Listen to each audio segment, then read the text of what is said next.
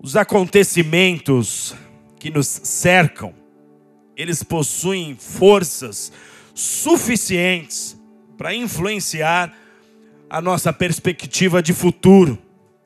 Todo o caos que nós enxergamos no cenário global, todo esse conflito entre nações que não é de hoje, que nós presenciamos e conhecemos, mas toda essa guerra que muitas vezes tem estado nos noticiários, toda essa realidade de quebra de diversas economias, de países que até pouco tempo atrás eram considerados países ricos, mas que agora estão sofrendo com a falta de produtos básicos em prateleiras, essa sangrenta guerra pelo poder que nós temos presenciado, tudo isso tem influenciado o modo de ver a vida de muitas pessoas. Tudo isso tem levado muita gente a temer o amanhã. Só que, quando nós olhamos para as palavras de Jesus e quando nós encontramos o que Jesus declarou em João capítulo 10, verso 10, esses acontecimentos jamais deveriam mudar a nossa perspectiva de futuro, principalmente em se tratando de cristãos. Porque em João capítulo 10, verso 10, Jesus nos diz: O ladrão vem para roubar, matar e destruir. Eu vim para que vocês tenham vida e a tenham em abundância. Diante de uma fala como essa, está óbvio para nós que existe uma realidade de mal, uma estrutura de trevas que opera sobre a face da terra, gerando problemas e caos atrás de caos. Não deveria nos espantar as más notícias, como a própria Escritura diz que nós temos e deveríamos estar preparados para as más notícias. O que Jesus nos apresenta aqui, amados, é e são, na verdade, dois lados de uma mesma realidade que nos cerca. Então Jesus está nos mostrando que de um lado há uma realidade que traz toda sorte de males, ele está falando isso e representando e mostrando para nós isso na figura de um ladrão que é Lúcifer, que é Satanás, porque Jesus dá nome aos bois, ele dá nome aos demônios, ele está falando isso. De um lado há uma realidade que traz o caos, que traz a dor, que traz o problema, e de outro, uma realidade de vida e vida em abundância, que é promovida e gerada por Cristo. Quando Jesus diz que Ele veio para nos trazer vida em abundância, Ele não estava com isso pretendendo dizer que nós estaríamos isentos dos problemas na nossa vida terrena. Pelo contrário, há uma série de acontecimentos que giram em torno de nossas vidas e que, por ser a realidade do mundo em que nós vivemos, nos afeta direta e indiretamente. Nós somos pessoas que buscamos viver o reino de Deus no meio do reino dos homens. E isso por si só traz uma série de dificuldades. Nós somos pessoas que buscamos viver a justiça que o reino de Deus nos convida a vivermos numa terra de injustiças, no meio de pessoas injustas. Então, nesse texto, Jesus nos apresenta dois lados de uma realidade. E ele então nos desafia a vivermos a vida com uma visão além do que os nossos olhos podem ver. Esse é o convite. É isso que Jesus está nos dizendo ao declarar essa verdade. Há um mal, há um ladrão. O propósito dele é a destruição, o propósito dele é gerar caos, e nós temos visto o rastro de destruição que tem sido gerada pelo ladrão, nós temos visto o rastro de suas obras no mundo. Jesus está dizendo: há um ladrão, mas Não viva pela visão que tem sido contemplada pelos seus olhos. Olhe além dessa visão, olhe para o que há além disso, porque de outro lado, Jesus está falando que também existe um caminho de vida, existe um caminho de morte. O ladrão está seguindo e arrastando multidões por esse caminho, mas há também um caminho de vida. E a pergunta que eu te faço, a primeira da noite é: como então viver uma vida além do que os olhos podem ver? Há uma maneira, diga para quem está do seu lado aí, há uma maneira, que é olhando para Jesus. Pode falar para ele, é olhando para Jesus. Infelizmente, a maior parte das pessoas vivem com os seus olhos voltados para as coisas desta terra. As massas ao redor do mundo trabalham desenfreadamente para ter consumo, para conseguir conquistar, para conseguir ter posses. O homem de hoje ele se ocupa em ter a propaganda, a mídia, toda a estrutura de mídia estimula esse processo quando ela começa a dizer que aquele que não tem o item da última geração, esse alguém está sendo ultrapassado por aqueles que possuem o mais novo item. Isso se torna numa corrida sem fim, porque esses mesmos produtos, eles têm sido renovados numa velocidade absurda.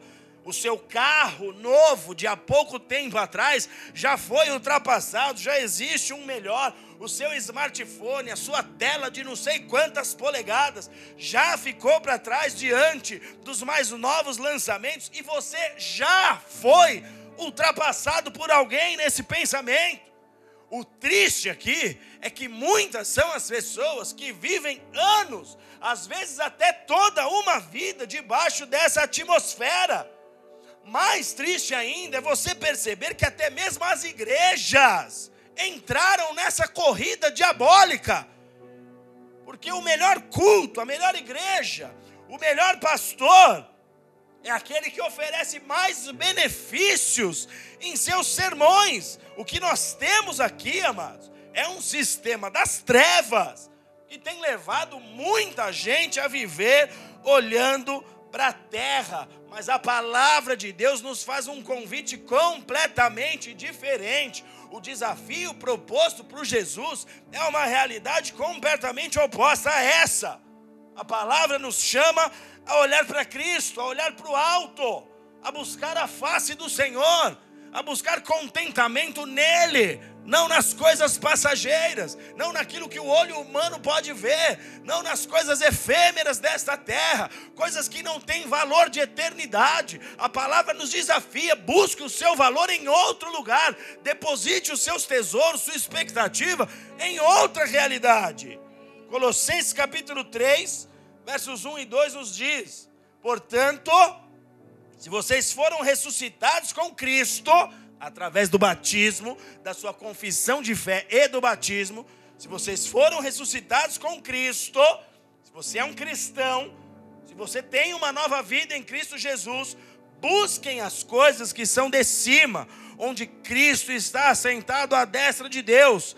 Pensem nas coisas que são de cima, Gastem o tempo de vocês, gastem as energias de vocês, gastem a mente de vocês ocupados com as coisas que são de cima e não com as coisas desta terra. Se você vive uma nova vida em Cristo Jesus, se um dia você colocou a sua, mão, a sua vida nas mãos do Senhor, aos cuidados do Senhor, o alerta de Deus para você é: concentre-se naquilo que está no alto, senão você vai ter uma vida muito infeliz. Senão você vai ter uma vida muito difícil de ser vivida nesta terra. Olhe para o alto, concentre-se nele, olhe somente para ele. Tire os seus olhos das coisas desta terra. Poxa, pastor, isso significa que eu não posso então desejar ser abençoado, isso significa que eu devo parar de sonhar, que eu devo parar de ter planos, que eu devo esquecer os meus projetos que há anos eu venho correndo atrás? Lógico que não. Isso iria contra, esse tipo de pensamento iria contra a realidade de tantas promessas que Deus tem para as nossas vidas. Fala para o teu irmão aí, Deus tem inúmeras promessas para você. Inúmeras, elas são incontáveis. Esse tipo de pensamento iria contra essa realidade. Porém, tudo o que nós viveremos como benefícios nesta vida, se você é um cristão, se você nasceu de novo, tudo aquilo que você viverá como benefício em sua vida, deve vir como fruto da sua relação com Deus. Porque ou é Deus que dá ou é o diabo.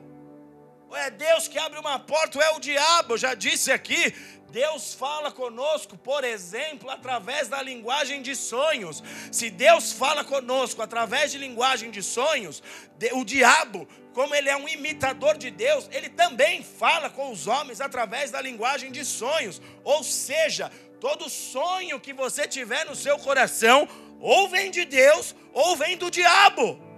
Ou é Deus que está abrindo uma porta na sua vida, ou é Lúcifer. Ou é Deus que está te conectando a um benefício, ou é Lúcifer, ou é Deus que está te favorecendo, ou é Deus que está abençoando os seus passos, ou é Lúcifer que está agindo na sua história. Então, para o cristão, você tem que continuar sonhando, tendo planos, objetivos, mas tudo aquilo que nós receberemos como favor de Deus para nós é o fruto da nossa relação com Deus, porque o próprio Senhor Jesus já nos ensinou essa verdade. Busca o reino acima de todas as coisas, concentre os seus esforços em buscar o reino, e o que tiver que ser acrescentado na sua história é a consequência desta relação. Que, que está em jogo aqui, amados? O que está em jogo aqui? é que prender os nossos olhos no que é terreno é o grande plano satânico contra as nossas vidas. Quando você tira os seus olhos do Senhor, o que sobra é o medo diante do mal que está desenhado à sua frente. Se você tira os olhos de Cristo, se você tira os seus olhos do Senhor, o que sobra é o pânico. Porque você está vendo o que está acontecendo. Você está vendo como estão os cenários. Você está vendo a chuva apontando no horizonte. Você está vendo a tempestade se aproximando. Se você tira os seus olhos do Senhor, o que sobra é você ruir junto com os problemas. Quanta gente que balançou quando tudo se fechou nas nações, no nosso país. Quanta gente balançou, o que vai ser da minha vida, o que vai ser do meu negócio, de onde eu vou tirar o meu sustento. Quanta gente se apavorou, porque os olhos de muitos desses não estavam em Jesus, e essas pessoas balançaram, essas pessoas pensaram que os seus barcos afundariam, essas pessoas chegaram a cogitar que talvez elas fossem morrer numa situação terrível, por quê? Porque tiraram os seus olhos do Cristo. Jesus nos desafia a enxergarmos não pela ótica de uma visão humana, mas enxergarmos a vida além do que os olhos podem ver. E eu profetizo que nessa noite o Senhor começa a tocar a sua vida de tal forma que você vai sair daqui com uma mentalidade diferente, os seus olhos serão ajustados. É como quando você empresta um binóculo para enxergar ao longe, o Senhor te dará do binóculo dele para que você possa contemplar o futuro pela perspectiva dele, segundo a ótica dele, segundo aquilo que ele mesmo já projetou e planejou para a sua vida. Se você crê, diga amém aplauda Jesus por isso. Olhe para Ele, olhe para Ele. Busque o Senhor em todo o tempo, olhe somente para Ele. Abra sua Bíblia aí no Evangelho de Lucas, no capítulo 13.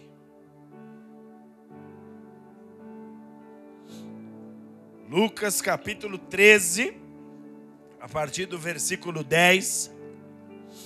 Coloca para gente nos televisores. Lucas, capítulo 13, a partir do versículo 10, diz assim o texto: Jesus estava ensinando numa das sinagogas num dia de sábado, e estava ali uma mulher que tinha um espírito de enfermidade já havia 18 anos, e ela andava encurvada, e não podia de modo algum se endireitar. E vendo-a, Jesus chamou-a e disse-lhe: Mulher, estás livre da tua enfermidade. E impôs-lhes as mãos, e imediatamente ela se endireitou e glorificava a Deus. Então o chefe da sinagoga, indignado, porque Jesus curou num dia de sábado, tomando a palavra, disse à multidão: Seis dias há em que se deve trabalhar, vinde, pois, neles para seres curados, e não no dia de sábado. E respondeu-lhe, porém, o Senhor: Hipócrita, no sábado não desprende da manjedoura cada um de vós o seu boi ou jumento para o levar a beber? e não deveria ser solta desta prisão no dia de sábado, esta mulher que é filha de Abraão, a qual há 18 anos Satanás tinha presa. E dizendo ele essas coisas, todos os seus adversários ficavam envergonhados, e todo o povo se alegrava por todas as coisas gloriosas que eram feitas por Jesus até aqui.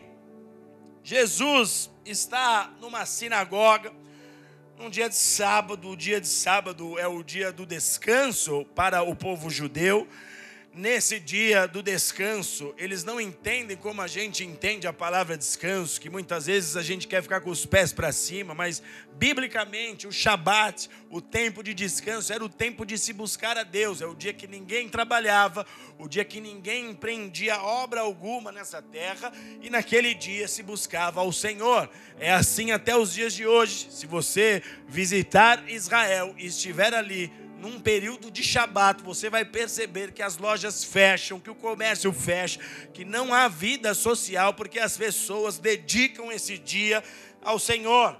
Jesus entra nesta sinagoga e ele começa então a ensinar ali. E no meio do culto, diz o texto que ele percebe uma mulher que estava enferma, uma mulher que sofria de uma deformidade na coluna que a levava por 18 anos a andar curvada, olhando para o chão. E o que acontece nesse culto é mais uma das ações e das obras de milagres do Senhor.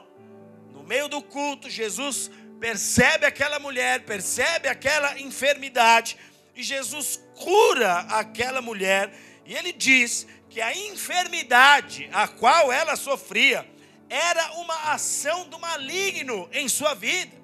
Ele deixa claro, essa enfermidade que essa mulher está enfrentando é uma ação de Satanás na vida dela. No verso 16, ele declara que essa mulher estava presa por Satanás. Ou seja, Satanás estava usando um espírito de enfermidade para manter aquela mulher numa prisão espiritual.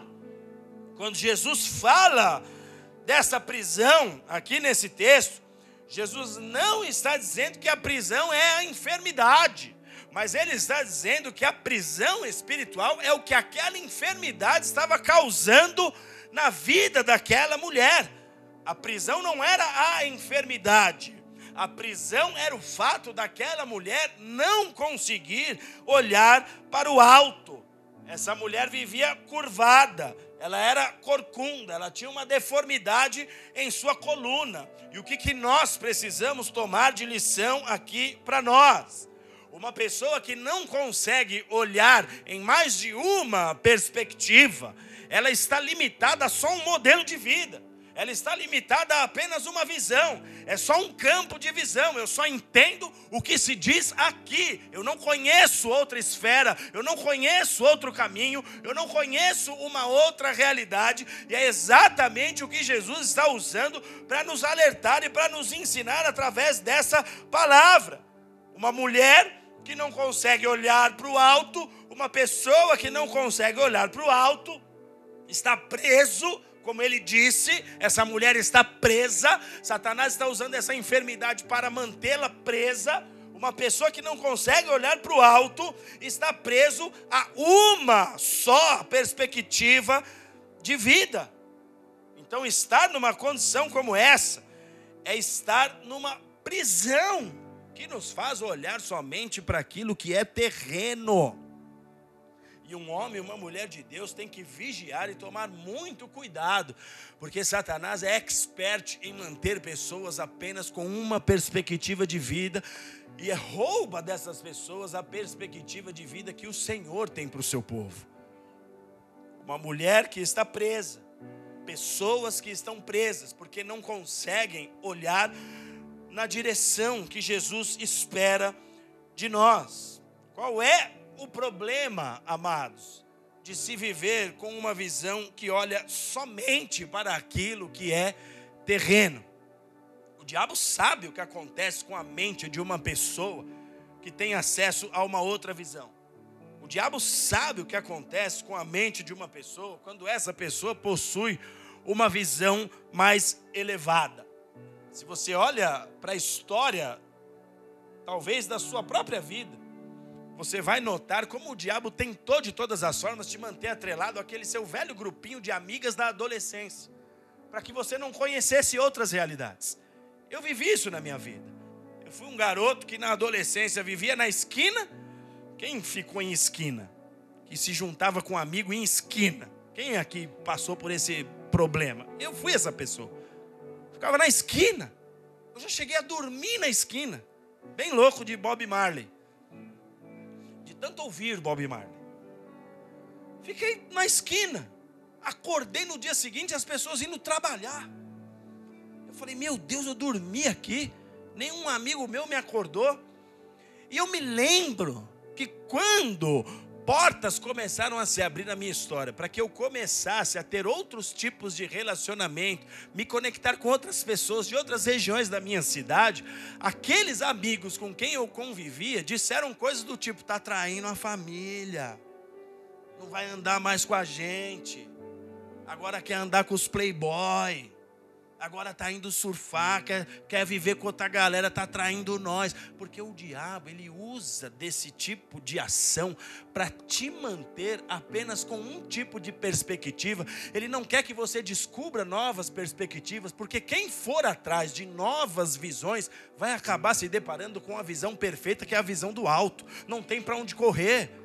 Você pega o cientista, ele vai em suas descobertas, ele vai cavucando, ele vai atrás de novas respostas. Chega uma hora que ou ele se rende a Deus, ou ele fala: Deus não existe, porque eu não consigo ter respostas para isso.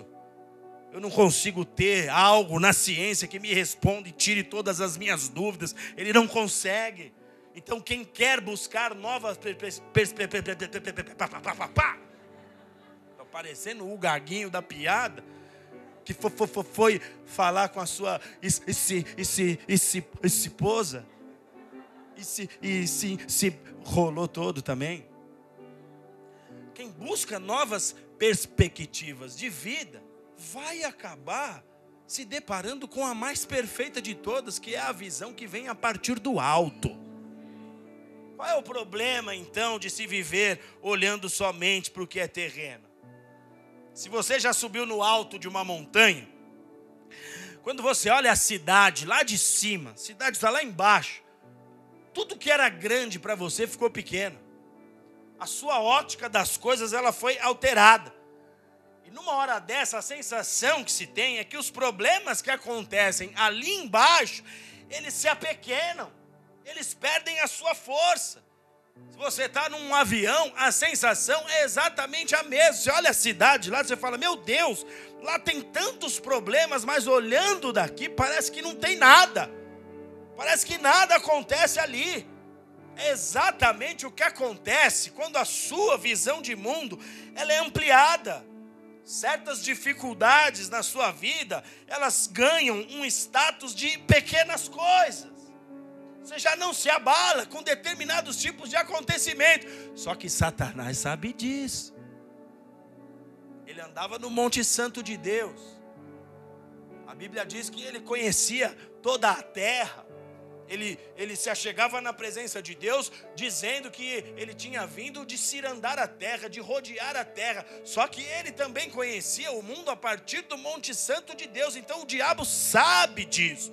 E por saber disso, ele está sempre trabalhando para levar o homem a olhar para baixo Ele está sempre trabalhando para levar o homem a enxergar a vida a partir apenas da perspectiva dos problemas. Sua vida é isso aí. Não tem como você ir muito longe disso, não.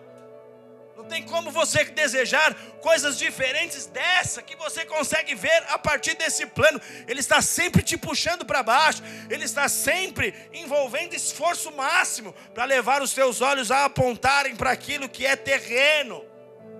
Ele se aproveita do fato de que a maioria das pessoas dão muito mais valor para as coisas da terra do que para as coisas dos céus, ele se aproveita desse, desse interesse do homem por conquista, por valores que são humanos, por coisas que são dessa esfera humana, ele se aproveita dessa sede do homem por coisas terrenas, da falta de sede por coisas espirituais e faz com que muitos andem assim, espiritualmente curvados. É a pessoa que tem mais fome pelas coisas humanas do que pelas coisas espirituais. Sabe quando a pessoa vem para o culto e ela liga para a amiga dela e já marca o sushi pós-culto e ela vem para o culto pensando muito mais no jantar pós-culto do que no próprio culto? O sushi ganhou da palavra o seu compromisso de pós-culto tem muito mais valor para você do que estar na presença de Deus. Talvez porque a sua ferida maior já foi sarada. Talvez porque a sua fome de Deus nem é tanta assim. Você só acha que aqui é um ambiente legal, diferente, tem pessoas bonitas, diversas. Faça uma amizade, talvez é a próxima pessoa do sushi amanhã. Tem gente que vem para a igreja com interesse maior nas relações que ela pode gerar para si mesma, do que no próprio Deus. Ela está muito mais interessada nas coisas dessa terra do que no próprio Senhor. E o diabo sabe disso. O diabo tem os seus vigias 24 horas observando a minha e a tua vida, entendendo e buscando entender quais são as nossas prioridades. Quando ele percebe que sua prioridade é terrena, ele faz com que você ande espiritualmente curvado e você não consegue ter uma perspectiva do alto. Agora, quanto mais para a terra for a visão de alguém, mais questionador essa pessoa se torna. Porque a falta de visão além dos olhos, ela leva o homem ao questionamento. Esse é o reflexo dessa enfermidade. Esse tipo de enfermidade gera um problema, gera uma escravidão, e você passa a se tornar um questionador. Está cheio de crente questionador que diz: se a palavra de Deus é a verdade, por que, que às vezes parece que ela não funciona? Se diz na palavra que pelas pisaduras de Cristo nós somos curados e sarados, por que, que muitos de nós permanecemos doentes? Tem gente questionando. Se a palavra diz que Ele é o Senhor, que Ele é o nosso pastor e que nada nos faltará, por que tantas vezes eu me encontro em necessidades? Por que tantas vezes o mal bate à minha porta? Se o Senhor é a nossa força, por que tantas vezes estamos tão fracos? Se nós podemos tudo naquele que nos fortalece, por que, que eu me sinto tão impotente em tantos momentos da minha vida? Pessoas que só enxergam problemas, pessoas com diversos questionamentos em seus corações, pessoas com diversas dúvidas, procurando respostas para diversas perguntas. Por quê? Porque elas não olham para o alto porque elas não enxergam a vida além do que os olhos podem ver. Mas sabe o que nós precisamos entender, amados? Existem dois tipos de verdades. Uma que é a verdade para o reino natural, diga reino natural. E uma verdade que é para o reino espiritual, diga reino espiritual. Diga mais uma vez: reino natural e reino espiritual. No livro de 2 Reis, capítulo 6, verso 15 em diante, nos conta um momento em que Israel estava em guerra contra um dos seus inimigos. O exército da Síria havia enviado suas tropas para cercar Israel, e o texto diz, segundo Reis, capítulo 6, verso 15: E tendo o moço do homem de Deus se levantado muito cedo, saiu, e eis que um exército tinha cercado a cidade com cavalos e carros. Então o moço disse ao homem de Deus: Ai, meu senhor, o que nós faremos? E o homem de Deus respondeu: Não temas, porque os que estão conosco são mais do que os que estão com eles. E Eliseu orou ao Senhor e disse: Senhor, Peço-te que abra os olhos desse jovem para que ele veja. E o Senhor então abriu os olhos daquele jovem e ele viu. E eis que o monte estava cheio de cavalos e carros de fogo em redor de Eliseu. O que está acontecendo aqui, amados? É que no reino natural existia um exército, as tropas da Síria, cercando Israel, cercando o povo de Israel no reino natural, o inimigo estava ali, Eliseu estava ali e o seu ajudante, o ajudante do profeta, também estava ali. Essa era a realidade do reino natural. Só que, paralelo a essa realidade, existiam também uma tropa de anjos de Deus que haviam sido enviados ali para ajudar Eliseu, para ajudar aqueles homens. O favor de Deus estava presente naquela batalha para favorecer e ajudar aqueles homens. O que nós temos como realidade, amados, é que nós vivemos a nossa vida, vivemos o reino de Deus inserido e em meio ao reino dos homens. E é exatamente aqui que está o ponto de conflito. Porque você pode estar doente agora. Porque você pode, nesse exato momento, estar vivendo com falta de algo na sua vida. Você pode estar passando por um período de extrema dificuldade, algo real. Você pode estar sem dinheiro, você pode estar com seu casamento abalado, você pode estar com a sua estrutura familiar balançando. É uma verdade. Só que é uma verdade do reino natural. É uma verdade.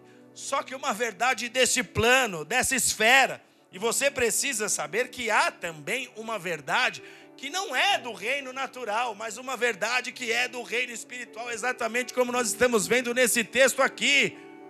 Uma realidade que diz que você pode ser curado a qualquer momento, basta você crer. Uma realidade que diz que você e a sua casa podem ser transformados, sim, porque há poder ilimitado da parte de Deus para te alcançar e mudar toda a sua trajetória.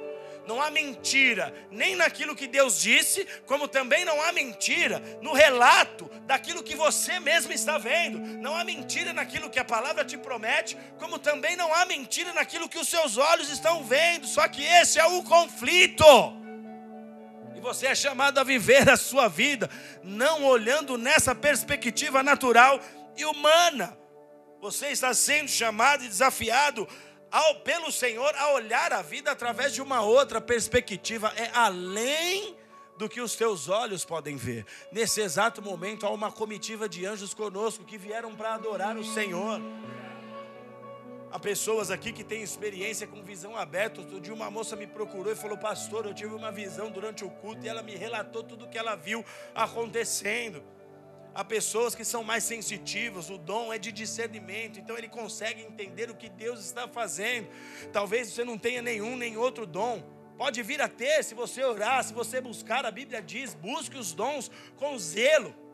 Empregue esforço, empregue oração, peça ao Senhor para te dar esses dons, mas tendo o dom ou não, existe uma realidade no mundo espiritual que está acontecendo nesse exato momento, que está acontecendo com você no seu dia a dia, quando você está lá na sua empresa, enfrentando suas guerras, enfrentando seus desafios, quando você está diante dos seus gigantes, das suas lutas diárias. Existe o que os seus olhos estão vendo Existe o que os seus olhos naturais estão vendo, mas existe aquilo que você precisa aprender a enxergar além do que os seus olhos podem ver. Uma realidade que pertence ao plano espiritual natural e outra que pertence ao plano espiritual. São dois tipos de verdades diferentes. Como é que então eu faço para mudar esta visão? Quem quer saber, diga amém. É que eu faço para mudar essa visão? Porque o cristão que não aprende a andar de forma espiritual, esse é alguém que não vai muito longe. Sua jornada é marcada por esforços humanos de tentar viver algo daquilo que Deus te prometeu, mas que só pode ser arrancado dos céus e acontecer na terra de forma espiritual. Se você não mudar a sua ótica, se você não mudar a sua perspectiva, talvez você vá viver uma vida no evangelho enfadonha, cansativa. Você não vai ter ânimo nem de vir para a igreja, o lugar que antes para você era um lugar de festa, de alegria, que você tinha prazer em vir adorar, que você adorava, saltitante na presença de Deus que você tinha prazer de abrir tua Bíblia na tua casa e mergulhar nas Escrituras, isso vai se tornando cansativo. Por quê? Porque você perdeu a visão, você passou a não enxergar mais, como Deus espera que você enxergue. Então, como mudar a minha visão? O versículo 12 nos mostra que logo após a exposição da verdade espiritual, porque Jesus estava pregando, Jesus estava expondo uma verdade que não é deste plano natural. Logo após essa exposição dessa verdade espiritual, no final do mover que ali aconteceu, Jesus chamou a mulher a si. Lucas 13, 12. Vendo a Jesus, chamou-a a si e lhe disse: Mulher, estás livre da tua enfermidade. Só que quando Jesus chama essa mulher, lembre que ela tinha uma limitação. Ela não conseguia olhar na altura do rosto de Jesus. Só que, mesmo não podendo olhar para ele, essa mulher vai até a direção de Jesus, porque o texto continua, e no texto a Bíblia nos conta que Jesus impõe as mãos sobre ela. Então ela saiu do lugar dela, Jesus fez um apelo, Jesus fez um desafio, ela se encorajou, ela enfrentou a plateia diante de toda a vergonha que ela já tinha da sua enfermidade, ela se moveu do seu lugar, ela foi até Jesus, e o texto diz: e ele então impõe as mãos sobre ela, e a partir do momento que ele impõe as mãos sobre ela, ela foi imediatamente curada. Quando Jesus nos dá uma palavra, quando Jesus vem até mim e a você, através da pregação, quando Ele nos chama, o que Ele espera de nós é uma atitude semelhante à atitude dessa mulher. Ele espera que nós caminhemos em Sua direção.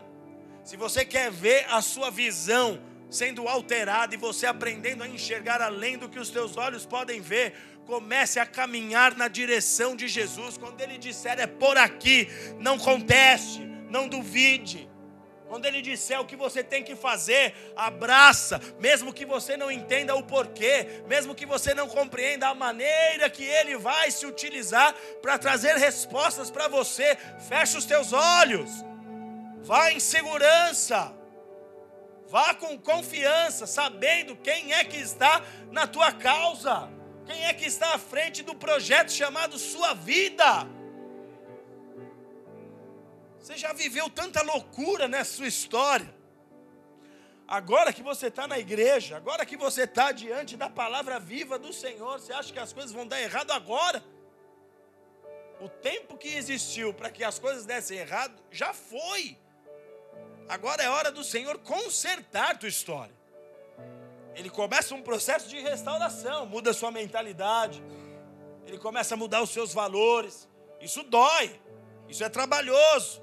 Nós precisamos aceitar a, a, a, o, o martelo do Senhor sobre as nossas vidas, o martelo de amolecer carne. Isso dói vai mexer em áreas que talvez você manteve aí escondidas durante anos, durante toda a sua vida, talvez, mas é para o teu bem. Agora, quando ele falar, quando ele te chamar, quando ele apontar o caminho, vá na direção de Deus. Porque é que Pedro conseguiu andar sobre as águas? Porque Pedro teve a ousadia e a coragem de andar assim que ele escutou de Jesus: Vem, Pedro.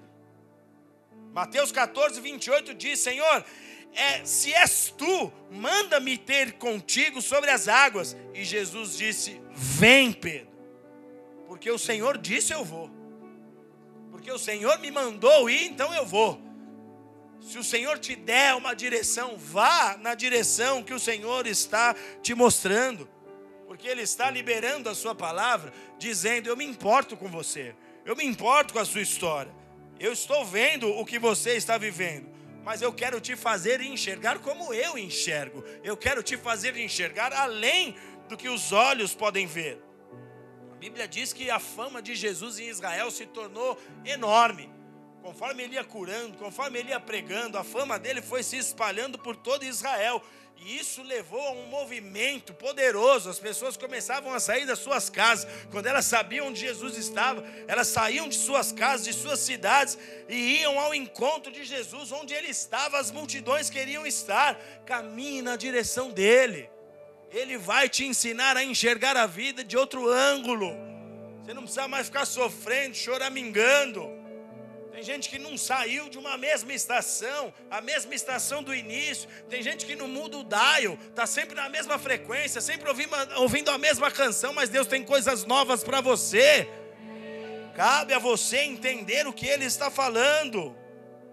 João 11, 40 diz: Se crerdes, verás a glória.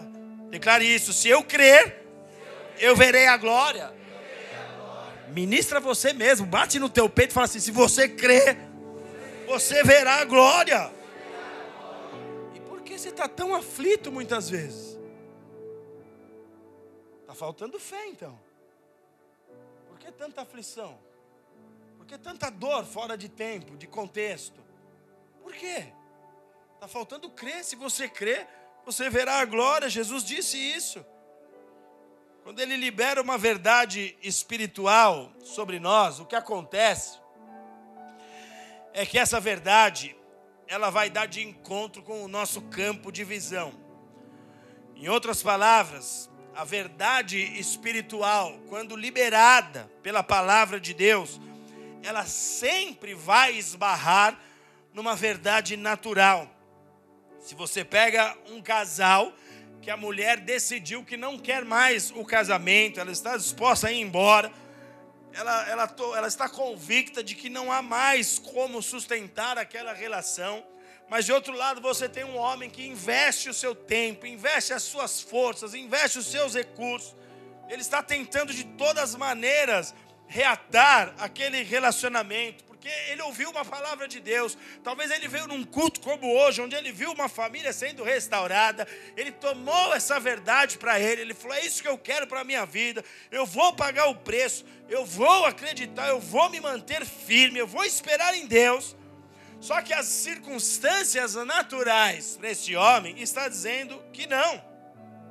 Quando ele vai atrás dessa mulher, a mulher está dizendo: Não quero, não tem mais jeito. Você já me fez isso. Ela joga em rosto tudo que já aconteceu. São muitas marcas. São muitos problemas que já foram vividos, vividos, muitas feridas existem ali. Ele está falando, eu quero, eu estou disposto a cuidar da nossa história. E ela está dizendo, eu não quero mais. Então esse homem, ele está entre uma verdade espiritual e uma verdade natural. Por quê? Porque todas as vezes que você receber uma palavra, essa palavra vai se chocar com uma verdade natural, te dizendo, Sei não se vai dar certo no seu caso. Não sei se é. Será que não era para a pessoa que estava do lado? O anjo não deu só uma esbarrada em você, entregou para o outro, você achou que era com você? Porque o cenário natural, ele vai te dizer o oposto daquilo que Deus está nos falando. Porque Deus está nos movendo por fé. Deus está nos levando a determinados avanços, a determinadas conquistas, usando um elemento invisível mas muito poderoso, uma pequena palavra, como o Javier citou aqui, chamada fé. Que por meio dessa fé, os nossos olhos de fato vão contemplar além do natural. Os olhos humanos dizem não tem jeito, mas a verdade espiritual está dizendo que todas as coisas são possíveis ao que crê. Foi assim comigo, na minha história com a minha esposa. Se você pega uma pessoa que está atolada nas drogas, a família já tentou de tudo, já tentou todo tipo de médico, psicólogo, psiquiatra, já deu todo o medicamento possível. E nada foi o suficiente para transformar esse familiar, a família já não vê mais saída. A própria medicina diz que um adicto sempre será um adicto, um adicto é eternamente um adicto. Mas aí você vai no médico dos médicos, chamado Jesus, ele diz que para todo problema, para toda dor, para toda enfermidade há uma cura. O que acontece aqui?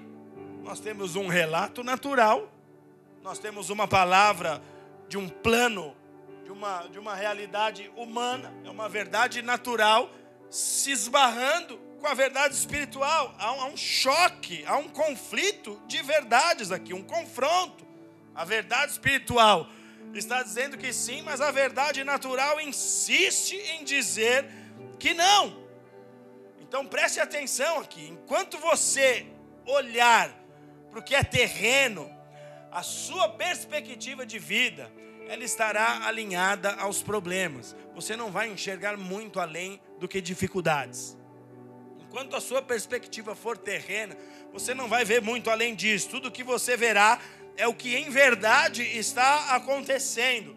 E o problema aqui é que você terá as suas emoções, você terá a sua fé e o seu futuro sob risco de influência. Porque olhar para o que é terreno rouba de você a chance de você ter uma visão além do que os olhos podem ver. Olhar para aquilo que é terreno rouba e vai roubar de você uma visão que contempla verdades espirituais. E você precisa se livrar urgentemente da influência dos acontecimentos. Você precisa se livrar. Eu não quero enxergar a vida a partir desse problema. Eu não quero enxergar a partir do que os meus pais talvez me ensinaram. Eu não quero me enxergar a vida a partir do que os meus olhos estão acostumados e habituados a ver e compreender. Eu quero enxergar a vida a partir daquilo que o meu Deus está me dizendo. Qual é a maneira do Senhor pensar sobre esse tema? Como o Senhor enxerga essa causa? Como o Senhor vê essa crise? Como o Senhor vê esse tipo de problema sobre a terra?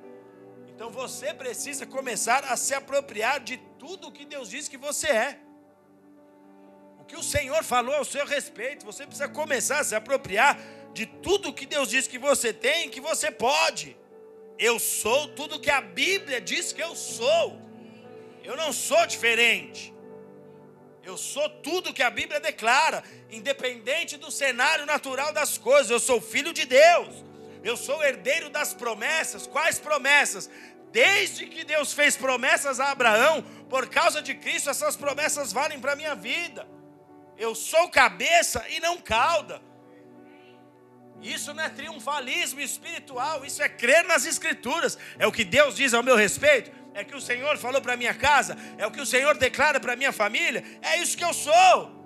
Eu sou forte porque o Senhor é a força da minha vida, e maior é o que está em mim do que o que está no mundo. Como Eliseu disse para o seu servo: maiores são os que estão conosco, muito mais são os que estão conosco do que os que estão com eles. Eu tenho tudo o que a Bíblia diz que eu tenho, independente do panorama que eu estou vendo. Tudo que Deus declarou sobre mim é o que está válido. Tudo que pertence ao Pai pertence a mim, porque eu sou herdeiro, eu sou filho. A Bíblia diz que praga nenhuma chegará à minha tenda, então eu declaro a saúde sobre mim, a saúde sobre os meus. Ah, mas e esse seu nariz aí escorrendo, resfriado? Se Deus permitiu, glória ao nome dele, porque eu hei de ser curado. E quando eu for curado, quem vai receber glória é o meu Deus. A saúde sobre a minha casa. Eu tenho a proteção dos anjos, mal nenhum me sucederá, porque existe um exército de Deus que trabalha dia e noite ao meu favor. A Bíblia diz que Ele dará ordem aos seus anjos ao nosso respeito. Então, esse é o exército que eu tenho para me proteger. Uma vez eu fui andar de skate, levei meus filhos, alguns, alguns meninos da igreja estavam juntos. Um ambiente hostil, era de noite. Hostil. A gente começou a andar na pista veio uns, uns, uns alma, aqueles alma mesmo, aqueles perigosos. E, e vieram para arrumar confusão. Eu discerni na hora que eles queriam arrumar confusão. Eu chamei os meninos e falei: vamos orar agora. Pai, envia aqui uma tropa de anjos. Falei, eu gosto de usar, falo, já manda logo 190. Só que eu vou usando sempre os números proféticos. Falo, manda 120 anjos aqui e tal, anjo de guerra. Do nada, eu terminei de orar, falei, em nome de Jesus, amém. Eu nunca vi. Cadê o Serginho que estava comigo esse dia? Quem que estava? Você estava, né, Mateus? Eu nunca vi na minha vida tanta polícia de moto num só lugar. Quantos você acha que tinha? Chuta um número. Uns 70. Era muito policial de moto. Deus enviou os anjos na hora. Por quê? Porque existia um risco iminente daqueles caras tentarem fazer algo contra nós. Eu vou querer pagar de, de, de, machão? Claro que não. Eu vou usar a tropa angelical que está à minha disposição para que os anjos peguem aqueles demônios e envergonhem eles. A Bíblia diz: nenhuma arma forjada contra mim prosperará. Não vai prosperar. Não existe maldição sem causa. Tem gente que fala, pastor, passei numa esquina onde tinha um negócio lá, já passei tremendo, no outro dia eu caí gripado. Então começa a ver como é que está a sua vida. Começa a ver se você não tem aberturas. Porque se o diabo vê uma fresta, ele entra mesmo. Agora, maldição sem causa não prospera, e a Bíblia diz isso: não prospera. Porque eu tenho paz no Senhor, eu tenho consolo do meu Deus, eu tenho palavra, eu tenho orientação, eu tenho revelação através do Espírito, porque Ele habita em mim, eu não viverei confuso. A Bíblia diz isso e é nisso que eu creio. Eu não estarei confuso, em dúvida, me sentindo perdido na vida, pelo contrário, eu tenho o Espírito de Deus, Ele é minha bússola, Ele é o meu norte, é Ele quem aponta o caminho. Eu posso tudo o que a Bíblia diz que eu posso. Eu posso todas as coisas naquele que me fortalece. Eu posso ligar e desligar na terra, eu posso desligar e desligar nos céus, porque em concordância com os meus irmãos, em obediência à palavra, a Bíblia diz que o Senhor respalda a oração de um justo. Se aproprie disso. É isso que ele diz ao seu respeito. A questão é em que perspectiva que você vai manter a sua vida? Sob que ótica você vai andar? O diabo trabalha para te manter olhando para baixo, mas Deus te convida a olhar para o alto. Volte a olhar para mim, eu vou trazer a inspiração que você precisa. Volte a olhar para mim, eu vou trazer a coragem que você precisa. Volte a olhar para mim e eu vou continuar revelando quem você é para mim, quais os planos que eu tenho para a tua história. Curva a sua cabeça e feche os seus olhos.